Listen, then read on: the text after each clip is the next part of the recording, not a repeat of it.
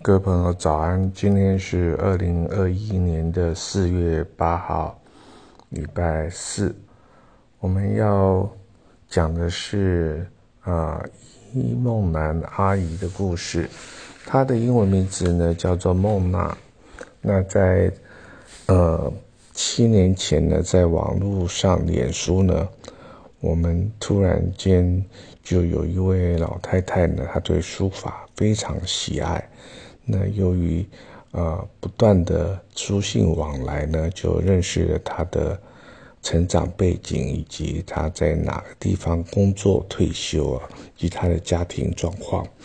那我们来谈一下伊梦兰女士，也就是孟娜的故事。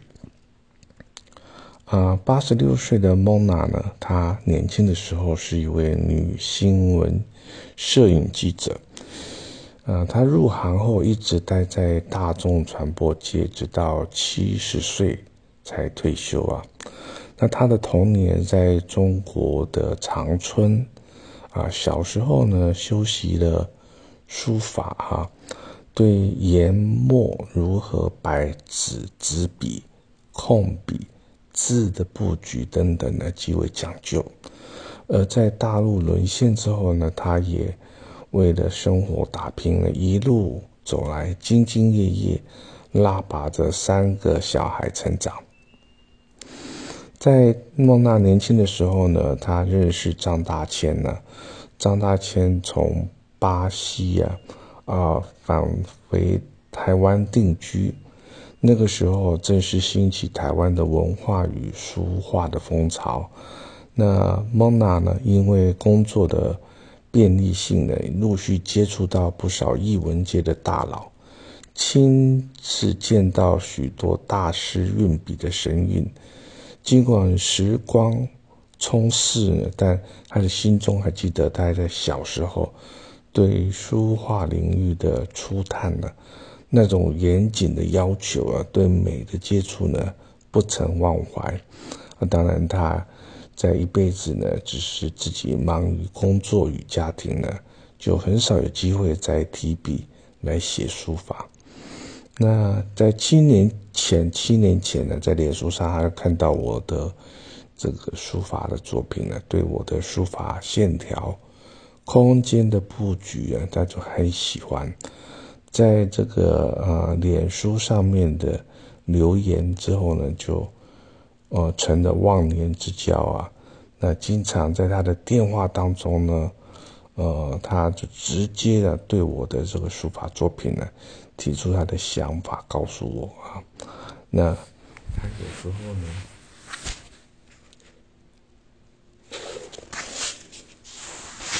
会就一些啊写的地方呢，啊要求啊。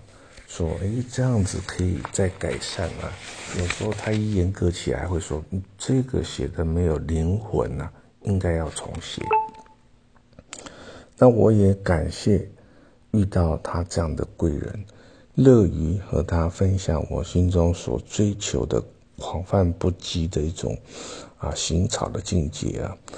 其实书法要能够放放得开。基本的扎实的功力啊一定要有，才能在放中有收，乱中有序。而这个蒙娜呢，他说看看看着看着我的书法呢，就让他回到童年与父执辈呢共处的时光，怀念同辈呢玩伴一同练习书法的岁月啊。那他回想到他七岁的时候呢。并不是很喜欢书法，因为他的老师呀要求要收心、提笔、磨墨等等，规矩很多，极为严格。而年少的他呢，心中难免嘀咕嘀咕啊。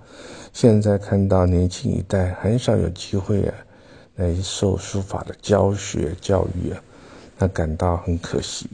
那更加怀念自己年轻时有此熏陶与环境啊，一辈子都能有欣赏书法的底蕴，更高兴自己在晚年呢碰上一个年轻人啊，那彼此的交谈啊，交换意见，那从书法的欣赏当中呢找回自己的童年。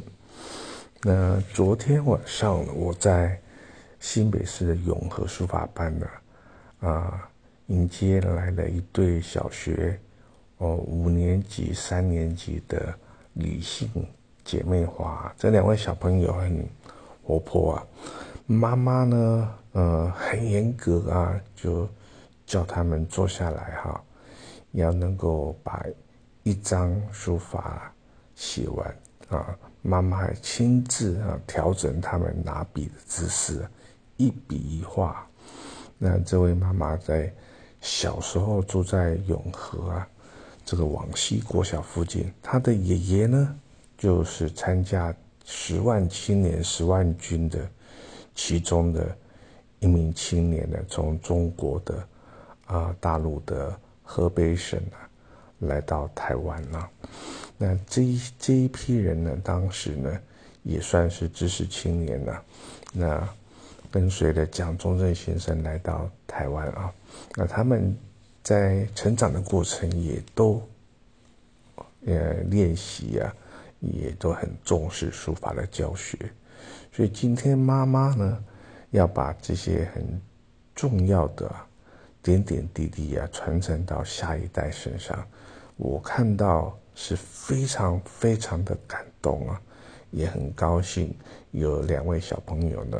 来永和书法班上书法课，那我会跟他的妈妈呢一起来研究，就小朋友的笔顺啊，或是啊这个每一笔每一画怎么样来把它写得更好更美啊，或是怎么样让他们从啊耐心啊行为上呢变得更加的沉稳了，都是日后要努力的方向。好，今天啊先讲到这边也。谢谢您的聆听。